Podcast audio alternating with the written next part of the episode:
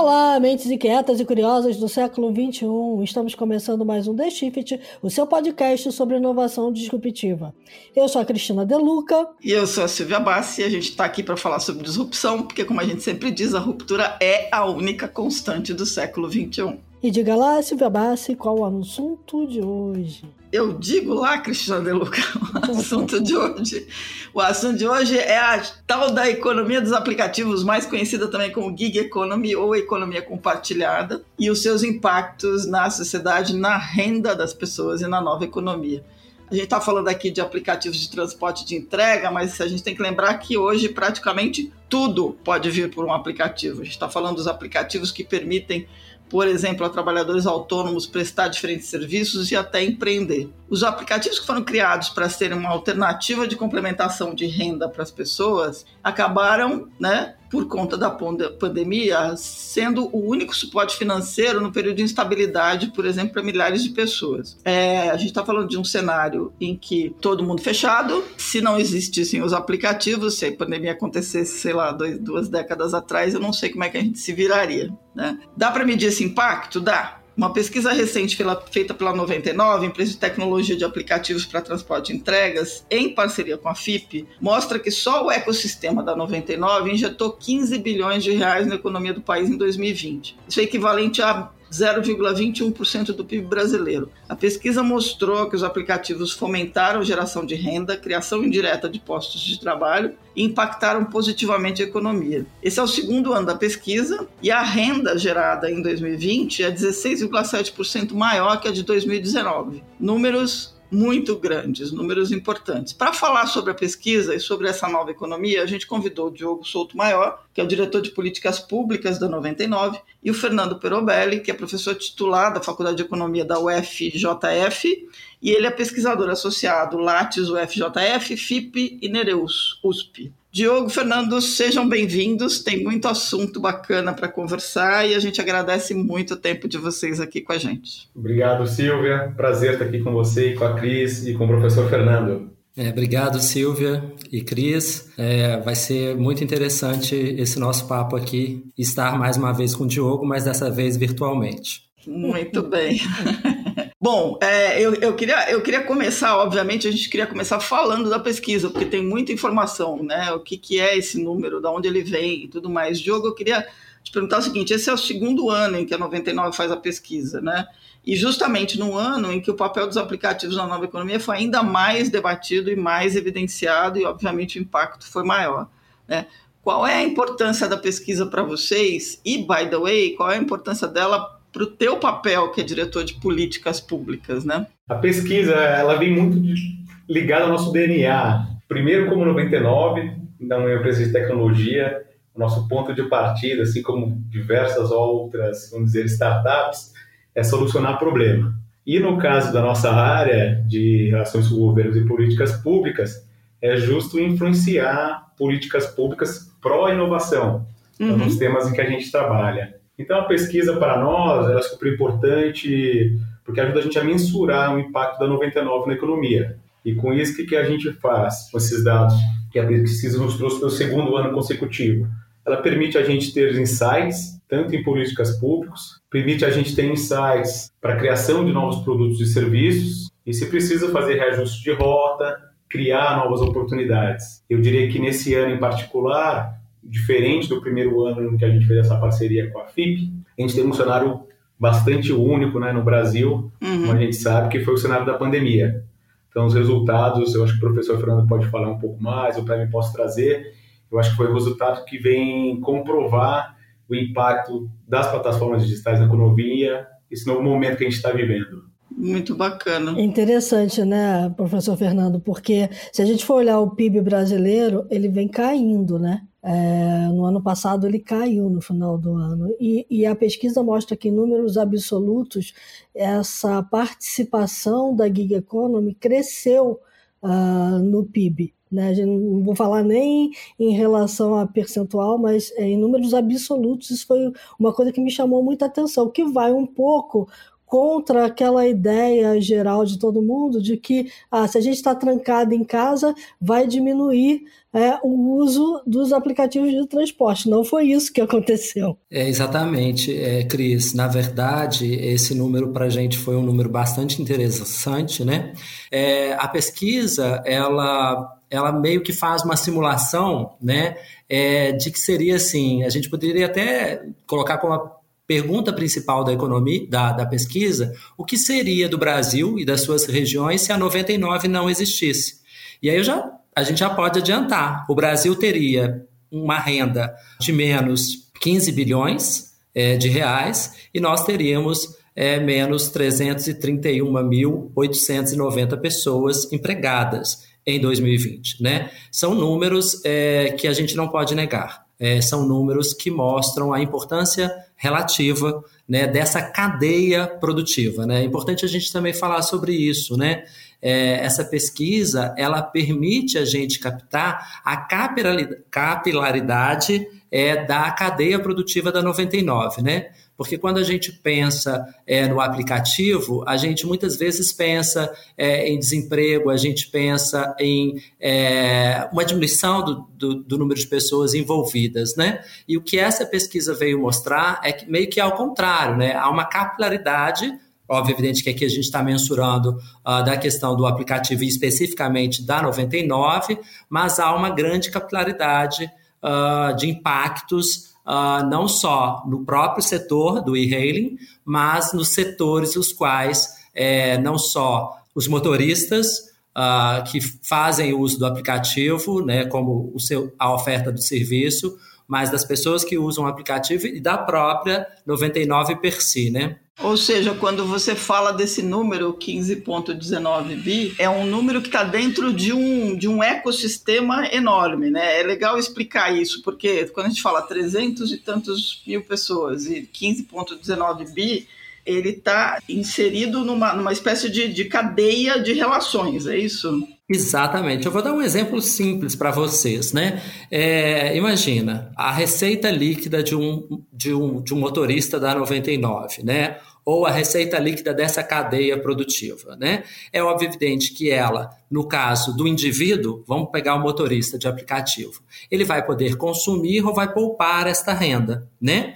É, e aí, no, no, consumo, ele vai desde é, despesas em locação de um veículo, em financiamento de um veículo, pagamento de seguro, pagamento de impostos, a, até a aquisição de combustível, manutenção do veículo. Então, nós já temos uma teia de outros setores que somente a partir do uso do veículo está sendo acessada pela existência da 99.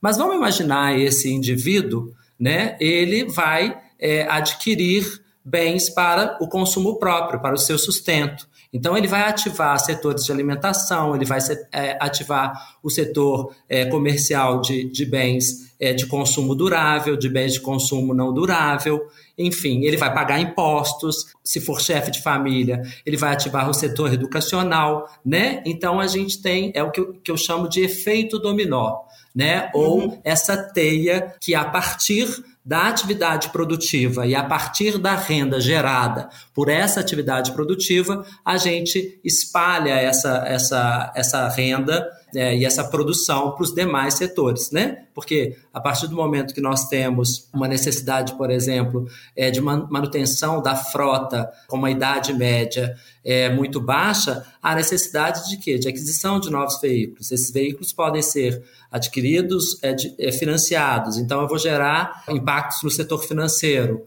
É, vou adquirir seguros, né? Vou pagar impostos. Então, é uma cadeia que, na verdade, vai atingir todos os agentes produtivos, inclusive o governo. Né? É, o governo é atingido de forma muito positiva porque gera-se renda a partir da, do pagamento de impostos é, por esses indivíduos. Perfeito. Diogo, esses números é, mostram uma, uma. Primeiro, mostram que é um, que é um crescimento né, do, do uso da economia do aplicativo, e isso é, é um movimento que a gente não, não consegue mais parar, né?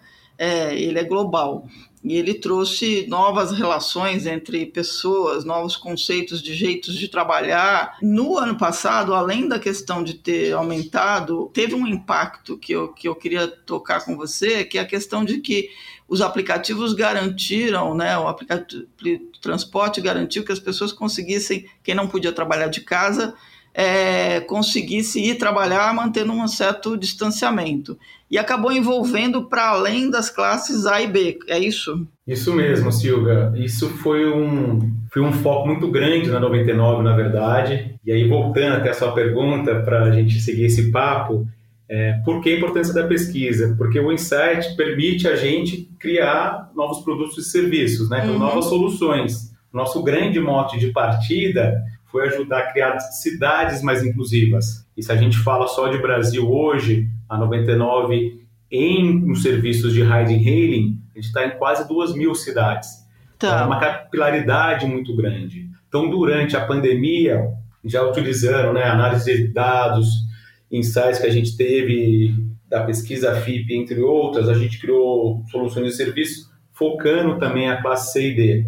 Então, teve um crescimento bastante significativo durante a pandemia. O que a gente tem visto, e de uma forma muito positiva, isso se mantém também agora nesse período que eu diria que ainda estamos numa pandemia, mas uma intensidade menor. Então, o nosso objetivo, a nossa missão de ajudar a ter cidades mais democráticas e com, sempre com cuidado de segurança, mas também de segurança sanitária, está se confirmando. Uhum. O que, que é importante a gente compartilhar com vocês também? A 99 investiu 157 milhões de reais então no desenvolvimento dessas soluções. Né? Elas não vieram por acaso, são soluções bastante acessíveis de mobilidade e com esse viés, segurança física e segurança sanitária. Então, se a gente fala só em novos produtos, que alguns deles né, chegaram às classes C e D, a gente investiu 90 milhões. Se a gente fala em soluções de segurança, foram outros 35 milhões. E se a gente fala das proteções sanitárias, para que esses deslocamentos fossem possíveis, a 99 chegou a investir 32 milhões. Então faz parte desse nosso mote, né, desse compromisso de avançar com a inovação para tornar as cidades mais inclusivas. E depois a gente pode falar um pouquinho mais, a gente também ampliou esse portfólio de serviços e soluções que vão além hoje do, dos motoristas parceiros, mas tem os serviços de entregas e deliveries, tem a carteira digital. É, eu quero pegar esse gancho da entrega e delivery para voltar um passo atrás aqui antes da gente avançar, porque eu estava dando uma olhada na pesquisa e alguns números me chamaram muita atenção. É, o primeiro deles é que a 99 fica à frente de outros sete setores tradicionais, incluindo aí cosméticos, higiene pessoal e perfumaria, biocombustíveis. E a outra questão é, tem determinadas atividades econômicas, tirando aquelas que a gente imagina é, que de fato é, a 99 toca, tipo postos de gasolina, oficinas mecânicas, imobiliárias, que são também aqui é, comércio, atacado e varejo, que pega bem nessa questão do delivery, mas tem uma outra que me chamou muita atenção, que são as atividades imobiliárias. Como é que é isso, professor? Cris, esse ponto que você está tocando é, é, muito interessante, é, porque o que, que acontece? Esse, esse processo, ele é um processo gerador de renda, né? E como ele é gerador de renda é, numa cadeia, a questão do impacto na questão imobiliária é por quê? Porque a atividade da 99, ela traz a reboque, como você é, disse, vamos, vamos pensar no, no valor adicionado, por exemplo, né? Ela, então, ela induz é, aumento do valor adicionado no comércio, nas atividades imobiliárias, que é o segundo setor, né? É, o desenvolvimento de sistemas, a intermediação financeira. Né? No que se refere à atividade imobiliária, vamos pensar o seguinte: nós estamos captando não somente é, um efeito induzido pela renda é, é gerada pela 99, mas pela renda gerada pelo consumo e pelo gasto é, da atividade da 99, por exemplo, dos motoristas da 99, né? Então, para é, exemplo, uh, vamos pegar a questão da, do aluguel de carros ou da venda de seguros, né? Eu estou aumentando essa atividade. E aí, as atividades imobiliárias, o aluguel para esses outros setores está aí dentro Né? Então, é por isso que a gente chama de efeito sistêmico ou efeito da cadeia produtiva. Né? Então, quanto um motorista da 99 ele ofere renda, ele tem acesso ao financiamento, ele pode é, alugar o seu apartamento ou comprar o seu apartamento. Mas a partir do momento que eu tenho um número muito grande é, de motoristas, né? Estou sempre pegando motorista porque eu acho que é o mais fácil da gente visualizar, né? Esses motoristas, eles estão financiando seus carros, eles estão comprando seguros. Essas atividades de seguradoras, essas atividades inerentes a é, o próprio aluguel de carro ou a venda de carro vão necessitar de maiores espaços, né, ou de novos espaços. Porque, por exemplo, um setor que a gente pode pensar também é a questão da saúde privada, né? Essas pessoas, e, e uma discussão muito grande era sobre é, a, a, a, se essa, esse tipo de atividades geraria renda. E a gente percebe sim que impacta o setor de saúde privada, ou seja, essas pessoas esse, essa, essa cadeia produtiva está tendo mais acesso a é, planos de saúde, por exemplo, né? Entendi. É, Diogo, é, tem, tem uma questão aqui também que ficou bastante clara, é, que é a questão do imposto, né? Exatamente. Cris, assim como o professor Fernando explicou, acho que o importante ponto que a pesquisa traz e confirma é o impacto da atividade 99 em todo o ecossistema. Então, além da geração dos 15 bilhões de reais, junto com os 331 mil empregos que foram gerados, temos impostos, na verdade, diretos e indiretos, que foram gerados nessa cadeia de valor, nesse ecossistema. E tem um ponto importante aqui, que a gente vive hoje, como a gente sabe, o Brasil, outros países da América Latina, diversos municípios, um desafio né, de equilíbrio fiscal sobretudo devido à pandemia. Então, para nós, eu diria que a pesquisa honra também o nosso compromisso de ajudar a ter um mote de reativação da economia.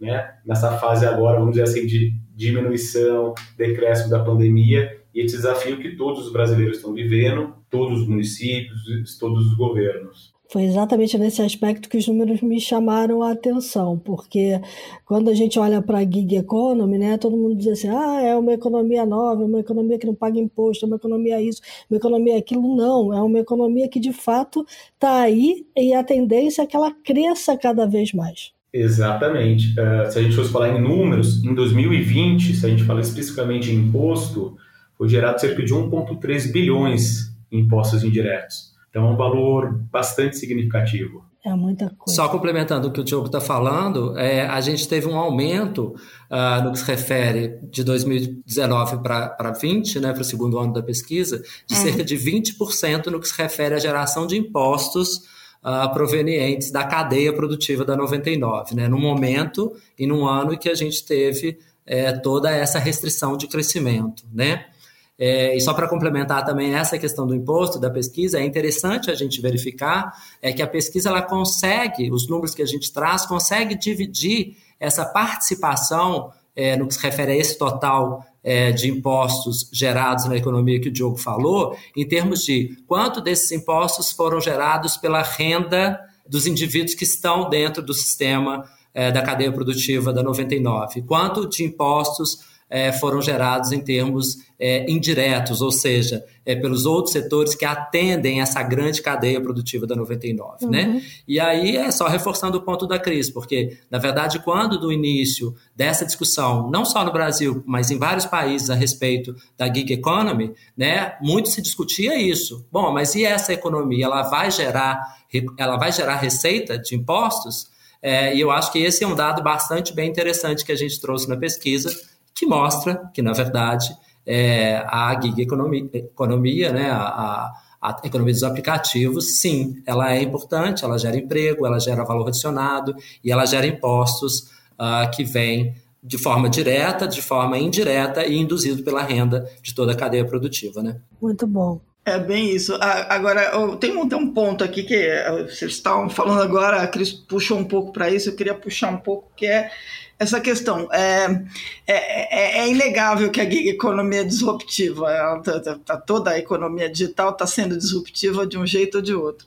Quando os aplicativos é, de, de transporte, de entregas nasceram, eles não nasceram é, principalmente os de transporte, não nasceram com a intenção de se transformar no único emprego das pessoas, né? Você tinha um aspecto aí de complementação de renda, é, e no meio dessa confusão toda, com a instabilidade econômica, eles acabaram se transformando, e muitas vezes, na única renda das pessoas. E isso evidenciou uma série de discussões sobre como é que você né, lida com esse novo aspecto do, do, do, das, do, do trabalho, digamos assim, né, da, do, do trabalho no sentido da, daquilo que as pessoas buscam para se manter. E aí, é, é, Diogo, eu queria falar um pouco disso, porque tem uma discussão, claro, né? Como é que você consegue fazer o chamado fair work, né? E eu sei que vocês têm uma atuação nisso.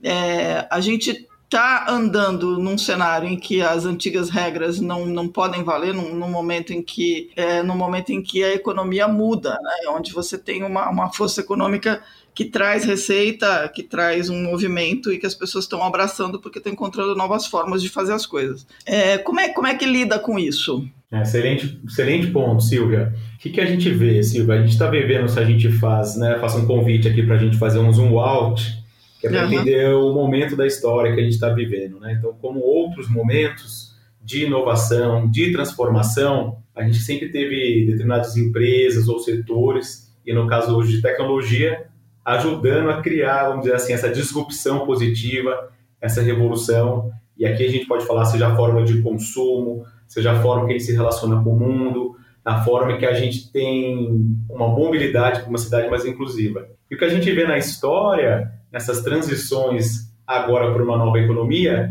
que as inovações sempre vêm primeiro. Uhum. Em segundo lugar, vem justo depois né, o debate, o fomento, seja de políticas públicas ou de marco regulatório para acompanhar essas inovações. É isso aí. Então, o que a gente vê hoje, quando a gente fala né, de relações de trabalho ou futuro do trabalho, é o que a gente viu na história em outros momentos. Uhum. A 99, uh, desde a da sua criação, ela tem um, um compromisso muito transparente para diálogo aberto. E voltando a uma primeira pergunta que você me fez aqui sobre a área de políticas públicas, nós somos apaixonados por políticas públicas.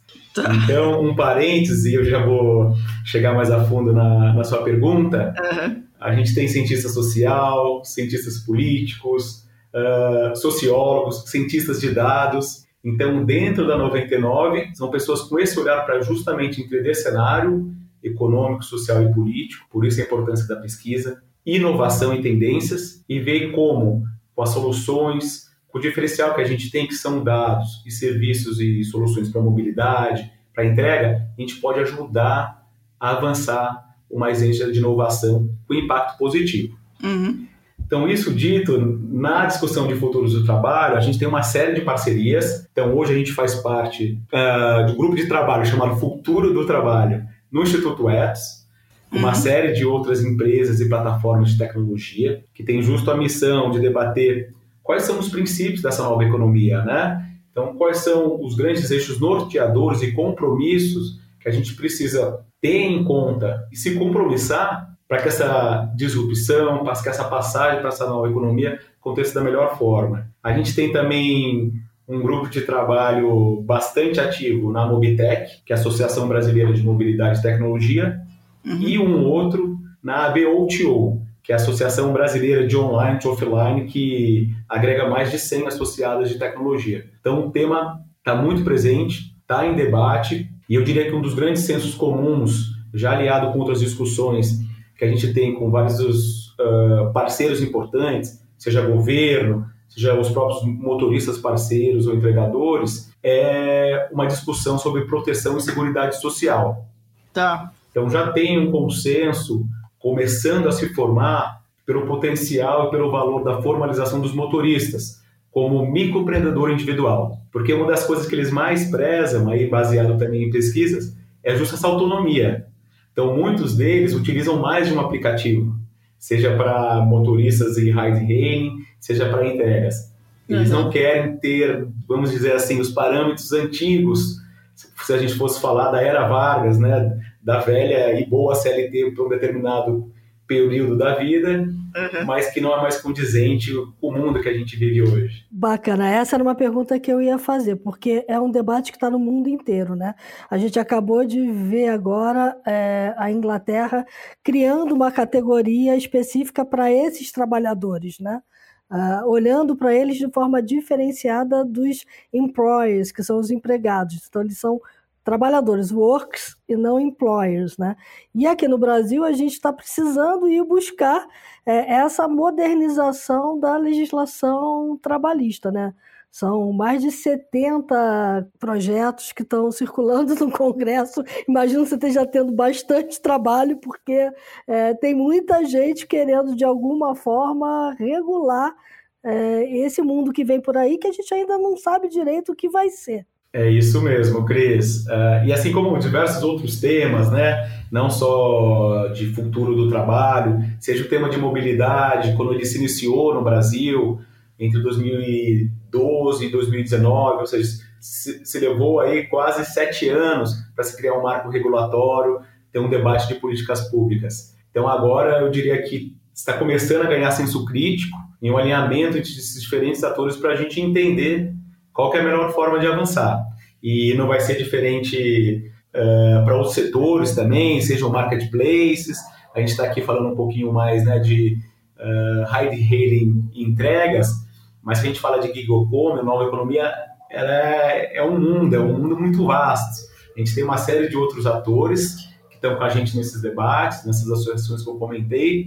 Então, tenho certeza que esse diálogo está seguindo e e logo em breve a gente deve ter aí novas propostas. É, eu estava vendo um, um, estudo recente da McKinsey quando você fala assim, são novos atores, são novos atores mesmo, porque a gente olha muito para a gig economy, pensa no motorista, pensa no entregador, mas a gente tem um monte de outros profissionais que estão atuando uh, na gig economy também, né? E aí eles têm perfis diferentes, né? Tem aquele cara que, como a Silvia falou, está usando a gig economy para ser a única fonte de renda, tem aquele cara que está complementando a renda, tem aquele cara que está usando hoje a gig economy uma questão de conjuntura econômica, mas ele gostaria de estar no mercado formal de trabalho. Uh, e tem aquele outro que olhou para esse mundo e falou assim: bom, aqui tem uma novidade e talvez eu possa ser um prestador de serviço. Né? E, e, e quando eu olho para esse que gostaria de voltar para o mercado formal de trabalho, eu sei que vocês também têm um, um trabalho muito específico nessa direção, né? de capacitar é, quem está junto de vocês, né? Isso, a 99, né, o ponto de partida com o objetivo que eu venho comentando, de ajudar a ter cidades mais inclusivas, quando a 99 só contava com o serviço e com a solução de ride hailing, ela sempre teve esse foco e uma busca de parceiros com o olhar de serem sempre autônomos. Então, essa liberdade de poder definir horários, definir que aplicativos utilizar, diria que faz parte do DNA desse setor.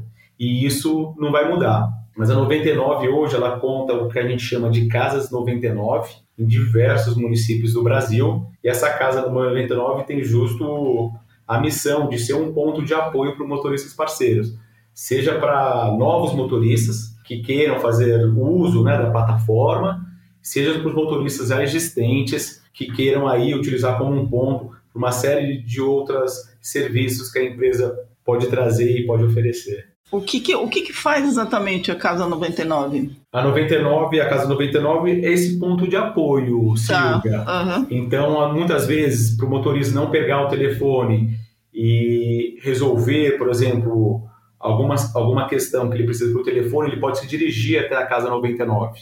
Então, tá. ele tem um ponto de apoio físico e onde ele vai ser recebido, pode tirar as dúvidas, pode entender todo o portfólio também de serviços que a plataforma oferece. Então, é um, diria que é um, um ponto de serviço físico nessa nova economia digital em que a gente vive. É. Fernando, a gente conversou um pouco quando gente estava convidando você para participar do, da, da, conversa e a gente chegou a tocar, você tocou você usou uma expressão, a quinta revolução industrial e a gente falou um pouco dessa desse desse elemento, né?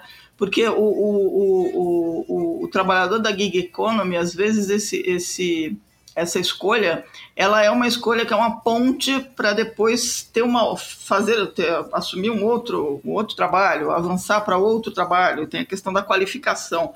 É, como, é, como é que isso tudo, como é que você, você como economista, está enxergando esse movimento? Né? É, eu acho que a gente é, pode fazer essa avaliação separando um pouco as habilidades uh, e as capacidades é, que envolve a gig economy, né? Uhum. É, então nós temos, é, eu acho que uma diversidade no que se refere é, àqueles que estão, digamos, no chão de fábrica da gig economy, né?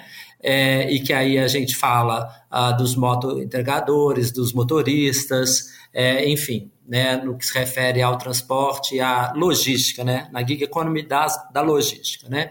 Então a gente tem um perfil bastante diferenciado aí e uma, uh, uma barreira à entrada, uma facilidade à entrada uh, que vai ser determinada muito uh, pelo background que esse indivíduo tem. Né? Uh, background tanto no que se refere a algum capital que ele tenha juntado ou um background uh, no que se refere à sua habilidade. É, então, é, dentro desse panorama, desses dois indivíduos aí, é, eu acho que hoje uh, mudou um pouco a perspectiva, né? É, você tem sim aqueles que são temporários nesse processo, uh, que na verdade estão ali como uma forma é, de se manter, mas o que a gente vem percebendo, e isso eu acho que está muito atrelado a essa discussão, por exemplo, que o Diogo trouxe do microempreendedor é, individual, das questões de organização uh, do emprego, organização dessas atividades, é que essa então é, essas demandas que têm sido feitas é, e as empresas, né, no caso da 99 e outras empresas que atuam nesse setor de, de transporte, de entrega, etc., estão se organizando para atender a essas demandas e para cativar esse indivíduo. Né?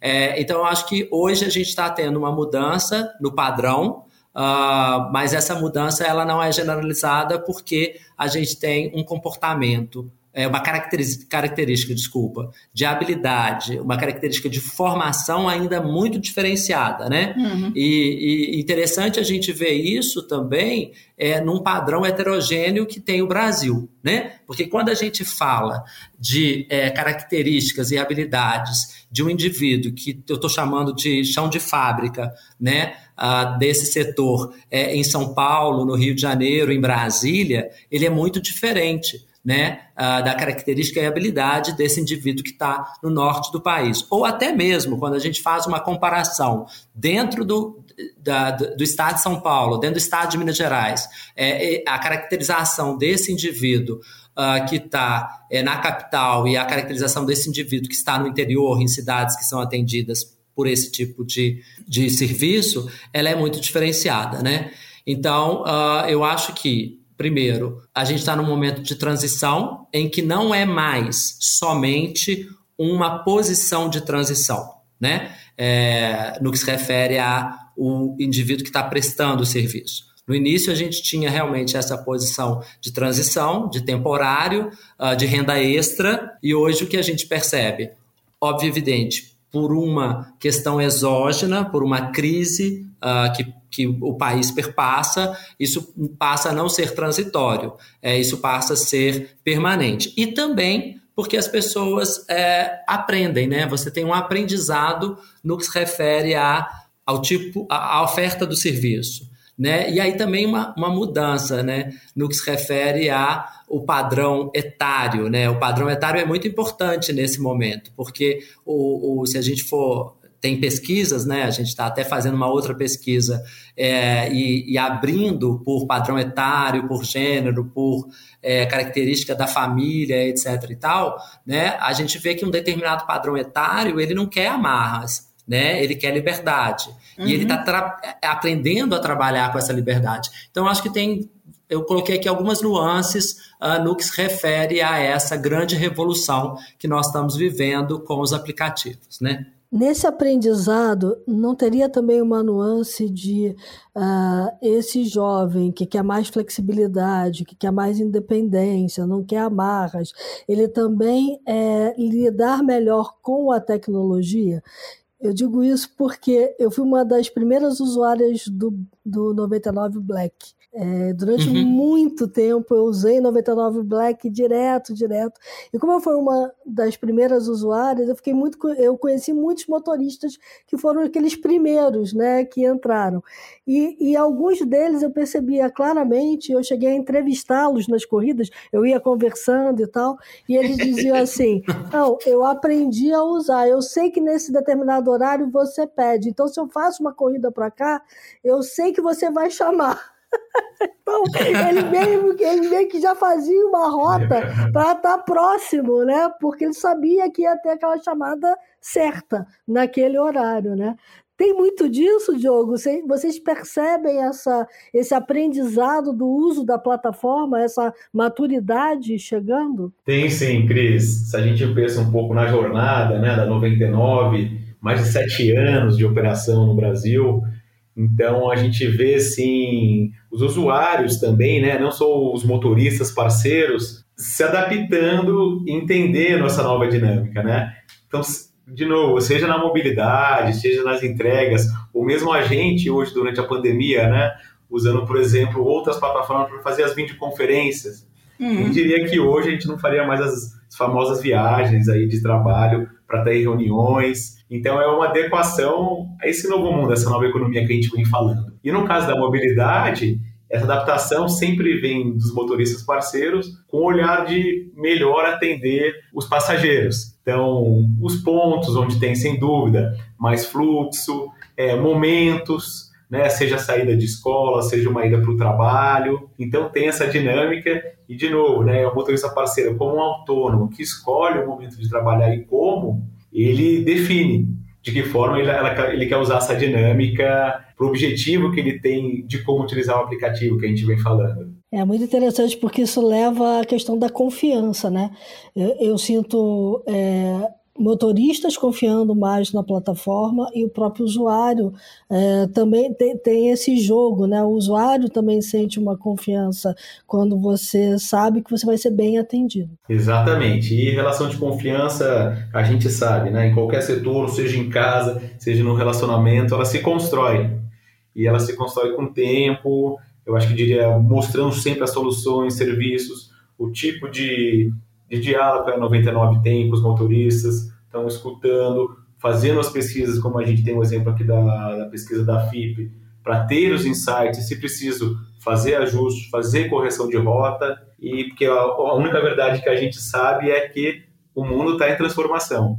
Então, um dos nossos papéis né, principais como empresa de tecnologia é usar esses dados, esse conhecimento, e como eu falei, nós aqui da área de políticas públicas, apaixonados para não ser tarados por políticas públicas com impacto positivo, a gente quer ajudar a promover esse ecossistema. É, eu brincava com esses motoristas que eu dizia assim, eu tenho, eu tenho uma arma, e não é secreta, que é a nota que eu vou te dar depois. Mas até, até essa questão é um aprendizado, né? Quer dizer, é, é, é um negócio... Esse, esse letramento que a gente chama de letramento digital, né? De, de ser o, o ter um, ser um cidadão digital, ou seja, conseguiu usar bem a, a, as ferramentas digitais para viver melhor, para ter melhor renda e para conseguir, inclusive, influenciar melhor a, a, sociedade, é que eu acho que é o aspecto mais fascinante dessa história toda.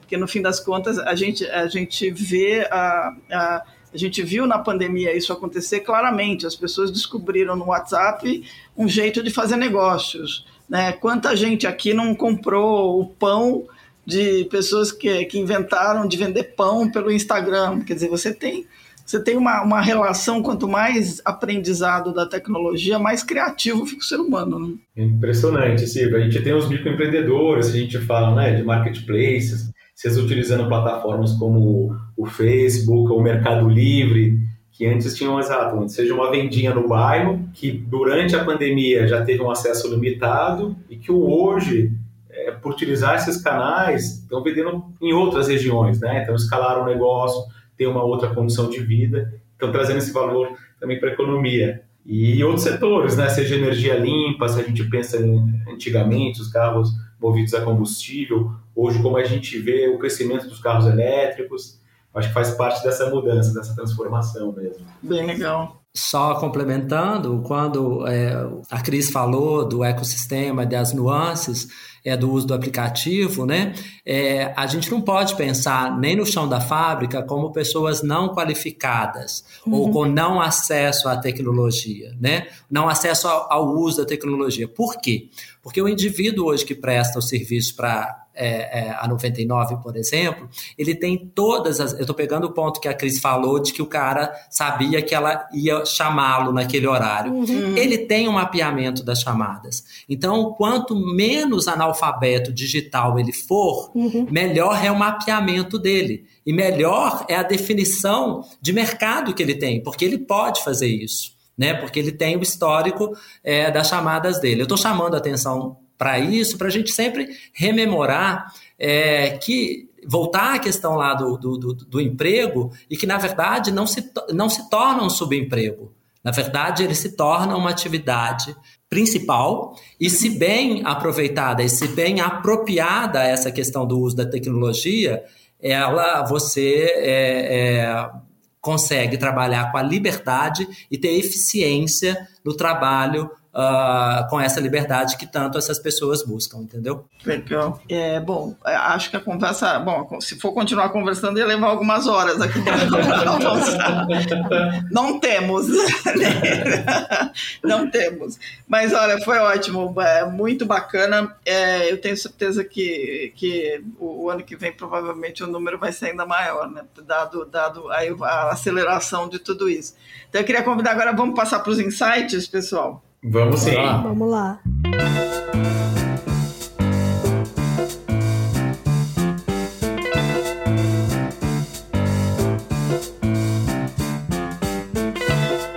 Quem começa? Olha, eu vou começar e o meu insight é o seguinte: uh, como a gig economia não para uh, e ela é disruptiva, eu, meu insight vai ser um livro que eu gosto demais, eu adoro biografia e é um livro que chama Imparável: Minha Vida Até Aqui, que é a biografia da Maria Sharapova. Eu sou um amante do tênis, obviamente Ai, que, que, eu não sou nenhum Djokovic. tô, longe de ser, mas é impagável o livro dela que se chama Imparável. É, assim, numa sexta-feira à noite eu leio esse livro, eu li esse livro porque realmente é, é uma história muito de muita é, garra, de muita é, força de vontade e, óbvio, evidente, é, de vitória, né, em todos os aspectos. Muito bom. Muito bacana. Eu tenho um livro que eu conheci em 2000, em 2000 há 21 anos atrás, que chama O Segredo Judaico de Resolução de Problemas, do Newton Bonder. O Newton né, é um rabino, mas um pensador, um escritor, tem mais de 23 livros publicados. E me lembro que na época eu ainda era estudante de administração na faculdade e recebi o livro do Oscar Motomura, que naquela época era, eu diria que foi um dos primeiros futuristas do Brasil. E mal sabia eu que ia estar hoje, né, empresa de tecnologia, ajudando aqui com vocês, ajudando o professor João Fernando da FIB a pensar e co-criar esse futuro. E o livro, nesse meu ingresso recente para 99, eu trouxe para o nosso time de políticas públicas. E por quê? O grande mote do livro é que a pergunta é tão importante quanto a resposta. Uhum. Então, nessa nossa fase de cocriação, de entender esse momento presente para construir esse futuro, eu acho que nada é mais valioso do que isso, né? Então, o livro traz muito também que as reviravoltas da realidade dependem do raciocínio, mas também de uma percepção apurada. Então, é como a gente encara esse processo de desafios. Ele traz quatro elementos, só para terminar. Ele fala do aparente do aparente, quando a gente vai tentar entender um cenário, um desafio. Aí o oculto que está nesse aparente, que seria a segunda camada. A terceira é o aparente do oculto. E ele fecha com o oculto do oculto. Ou seja, você sai de lá primeiro encantado, né? Pelo tipo de escrita do Newton, e mas depois também com um exercício de perspicácia, de entender dinâmicas e cenários, que é muito bacana. Muito bom. Bacana, Sil. Então, eu pensei em fazer alguma coisa, até em sugerir alguma coisa ligada ao transporte, né? Não, mas eu, eu fiquei pensando um pouco nessa questão toda de que, de que essa, essa o, pegando a ideia do imparável, né? Do, do, do Fernando, mas é, a gente está num cenário imparável, né? Entender por que, que é imparável é porque sempre vai ter alguém tendo uma ideia tendo uma ideia diferente e tentando quebrar alguma coisa, por que não, né? A, o lance da pergunta do por que não, acho que para mim é, é, é, o, é, o, é o melhor, a melhor pergunta que, que materializa o que é esse movimento disruptivo, né? Alguém sempre vai perguntar por que não. E aí eu queria dar uma dica legal, que é o livro do Adam Grant, que chama Originals, ou Originais, né? Que é como os inconformistas mudam o mundo. Esse, o Adam Grant ele é muito legal porque ele, ele faz discussões é, quase filosóficas, né? Sobre como as pessoas criam, pensam, trabalham. E é um livro bacana de ler, porque é, é, precisa pensar nisso, né? Por que não? Por que não mudar? Por que não trabalhar diferente? Então fica a dica aqui do Originals esse eu vi é fantástico, viu mesmo, Silvia? Ele é, né? É. é uma coisa que vale. E tem que ser assim, né? O porquê não tá ali no meio, né? Super bacana. Eu, eu vou aterrizar, né? Todo mundo foi pro. Vai falar de trem, é isso? Não. Eu vou aterrizar, pô. Vou parar o voo aqui, ó. a, a brincadeira é o seguinte: é, é, eu vou mesmo pro nosso assunto aqui, mas também para responder é, é um livro que ajuda a responder duas perguntas. Para o profissional autônomo, ele tem uma pergunta direta que é por que eu, né? Então, por que é, o seu cliente vai escolher você? é uma pergunta é, que você tem que fazer na hora que você vai escolher é, ir para a gig economy e a outra é porque eu quero a gig economy, né?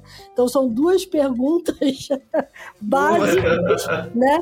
Que o livro ajuda a responder. É um livro de é, 2018, mas eu acho que ele ainda está muito atual. Se chama The Gig is Up. Prosperar na gig economy, onde os empregos antigos são obsoletos e o freelancer é o futuro. Aê, Sensacional. É. Da Olga, da Olga Mis, é, Mizrahi. Então, é, tá aí. Acho que é, é desse mundo que a gente está falando, né? E é para lá que a gente vai. Então, antes de qualquer coisa, antes de pensar em abraçar esse mundo, que é um mundo que veio para ficar, pensar nessas duas perguntas. Por que alguém vai me escolher e por que eu vou escolher estar tá na Gig Economy? Nossa, boa, essa, esse daí eu não conhecia, Cristiano De Luca. Boa, matou pau isso aí, hein? É, isso, eu andava muito olhando para isso aí na época é, que começaram as discussões, porque eu, eu, eu, vou cometer um impropério aqui, viu, é, Diogo? Mas é, eu moro na frente de um ponto de táxi. E eu sou amiga de todos os motoristas. Que coisa boa! Então é assim, ó. é, esses motoristas são muito engraçados, porque é, eu fico sabendo as, as angústias deles, né, as coisas que eles descobrem é, no uso da plataforma e tudo, porque na minha saída de casa eu dou sempre preferência para eles, né? Na volta não, na volta eu uso os aplicativos, mas na saída e é muito interessante porque eu gosto muito de conversar. Eu acho que o motorista de táxi é aquele cara que é super bem informado sobre tudo. E eu puxava muito papo sobre como é que os aplicativos estavam ajudando. Né? Então... Que bom. A gente, nós nascemos, né, Cris, a 99 como 99 táxis. Isso, Isso, exatamente. E a, gente, e a gente é muito orgulhoso disso. Hoje, os motoristas de táxi, eles utilizam a plataforma também. Então, eu diria que foi um são os grandes responsáveis pelo nascimento da 99, né, e do que ela é hoje. É, é só uma, um parênteses, Cris, muito obrigado, já que a gente está falando de Gig Economy, eu já comprei o livro aqui pelo meu Kindle, tá? tá vendo como o negócio é rápido? É isso aí, vamos Sensacional, lá. essa foi muito boa. Eu vou pausa para os nossos comerciais aqui. Vou pedir, vou pedir depois.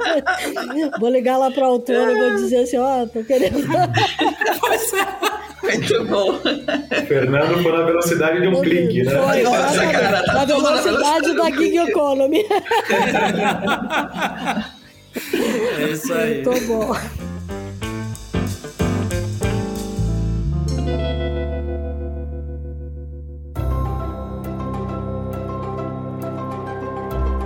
É, Olha, eu queria super agradecer, foi uma conversa ótima. Tem muita história bacana para discutir. A gente ainda está no começo dessa discussão, mas eu acho que você citou, né, Diogo, que levou sete anos para ajeitar algumas coisas. A pandemia acho que vai ajudar a acelerar muito mais esse próximo ajeitamento aí, né? É, não dá para esperar, né? Tem que ser rápida a coisa. Eu queria agradecer super a presença de vocês é, e espero que a gente possa conversar com vocês outras vezes, com certeza. Um prazer, agradeço de novo, Silvia, Cris, professor Fernando, e conta sempre com a gente do lado de cá. Pode deixar. Bacana. Eu também agradeço, foi um prazer. É, estou à disposição de vocês sempre. Tá ótimo, obrigada mesmo. Bom, para quem nos acompanhou aqui, dicas, sugestões, críticas, elogios, theshift.b9.com.br. Fiquem bem, é, se cuidem, né, mantenham o distanciamento, que a gente ainda está na pandemia. Lembre-se de tomar a vacina, a dose, a primeira e a segunda doses. É, e até a próxima semana, gente rapidinho. É isso aí. Lembre-se que enquanto a gente estava conversando aqui, o mundo lá fora mudou pra caramba. E o que a gente ouvia falar que era carona, não é mais carona hoje, é um caminho que a gente tem que seguir, né? Boa. Então tá, gente, até a próxima. Obrigada a todos.